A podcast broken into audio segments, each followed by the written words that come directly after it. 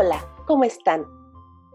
Para los que no me conocen o es su primera vez en este canal, mi nombre es Felicidad. Me da mucho gusto que nos podamos encontrar nuevamente aquí el día de hoy. En esta ocasión, vamos a continuar con la segunda parte de la entrevista con la especialista en familias, la licenciada Greca Hernández. Licenciada Greca, muchísimas gracias por continuar con nosotros en esta entrevista. Vamos a seguir charlando acerca de los estereotipos, esos estereotipos de género.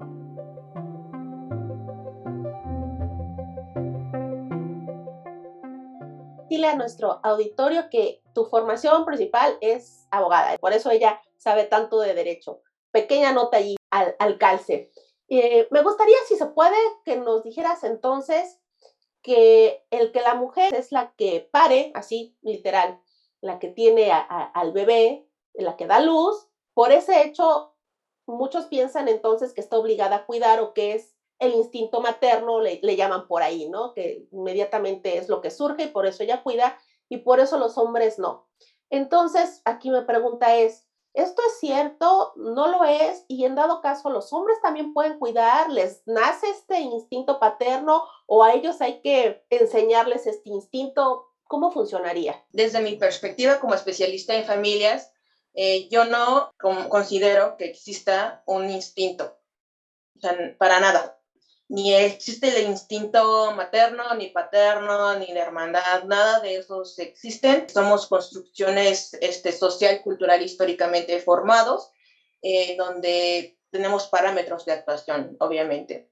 Entonces, las relaciones que hemos tejido entre las familias y los integrantes, básicamente es dentro de la experiencia, ¿no? De, de hacer error, eh, acierto, este, ver cómo estamos, en, ver si hay comunicación, si a veces no hay comunicación y todo eso.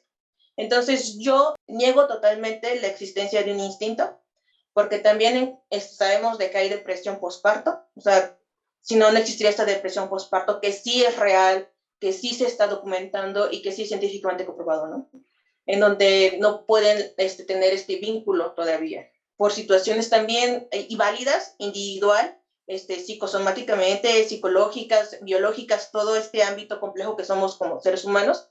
Entonces, yo que pueda decir que este, hay una relación intrínseca en base a tal, tal, tal, tal, tal, si bien podemos amamantar, no significa que este, por eso se crea un vínculo, ¿no? La construcción y los vínculos van más con la interacción incluso por eso mismo encontramos a familias este, separadas o con problemas al interior, porque falta ese vínculo. Si hubiera como ese instinto de cuidado, creo que no habría como tantas problemáticas eh, de violencia, de abandono, de todo esto que nos hemos encontrado en la realidad mexicana y también incluso internacional. cuántas este, familias han sido con padres ausentes, este, cuántas madres realmente saben que no quieren ejercer su maternidad, que también es válido y hay mujeres que sí lo quieren ejercer. Entonces, no, definitivamente desde mi perspectiva, no creo que haya un instinto. Muy bien, perfecto.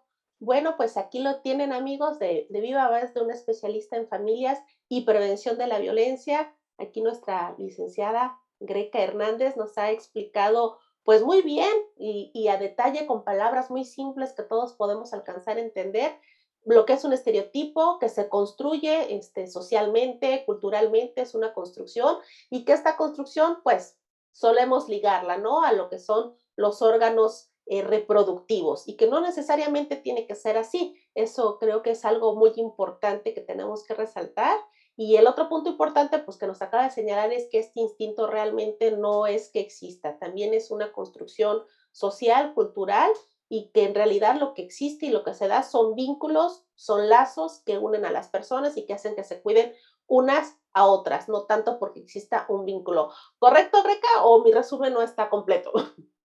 No, sí, sí, está bien.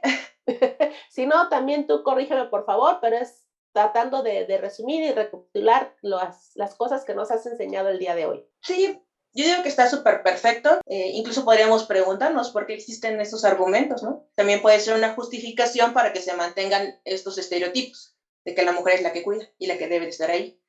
claro, por supuesto. Hay muchas cosas que cuestionarnos y daría para mucho estos tres temas. Muy bien. Bueno, pues espero en Dios que nos podamos seguir viendo y este, y pues, ¿por qué no hacer otra entrevista acerca de los temas que, ya propusiste en este momento y lo que el auditorio nos vaya, pues ahí diciendo, ¿no? Lo que nos vayan dando ahí sus comentarios, sus sugerencias, sus dudas, qué le quieren preguntar y con mucho gusto este, hacemos un espacio y cuando ella esté disponible la volvemos a traer aquí para todos nosotros que nos disipe todas esas dudas que de repente los que no somos abogados no entendemos muy bien. Muchísimas gracias, Greca. ¿Algo más que quieras agregar? No, nada más gracias a ti por invitarme y fue una plática a lo mejor cortita, pero muy amena. Gracias. Muchísimas gracias. No se les olvide dejar aquí sus dudas, sus comentarios. Por ahí les voy a dejar un pequeño enlace al video que se ha subido con anterioridad acerca de qué son los estereotipos y cuál es la diferencia en otro video de sexo género. Se los dejo abajo en la cajita de descripción para que pues ahí le den clic si quieren saber un poquito más a lo que se refiere nuestra especialista greca, a la diferencia entre sexo, la diferencia entre género y qué son los estereotipos.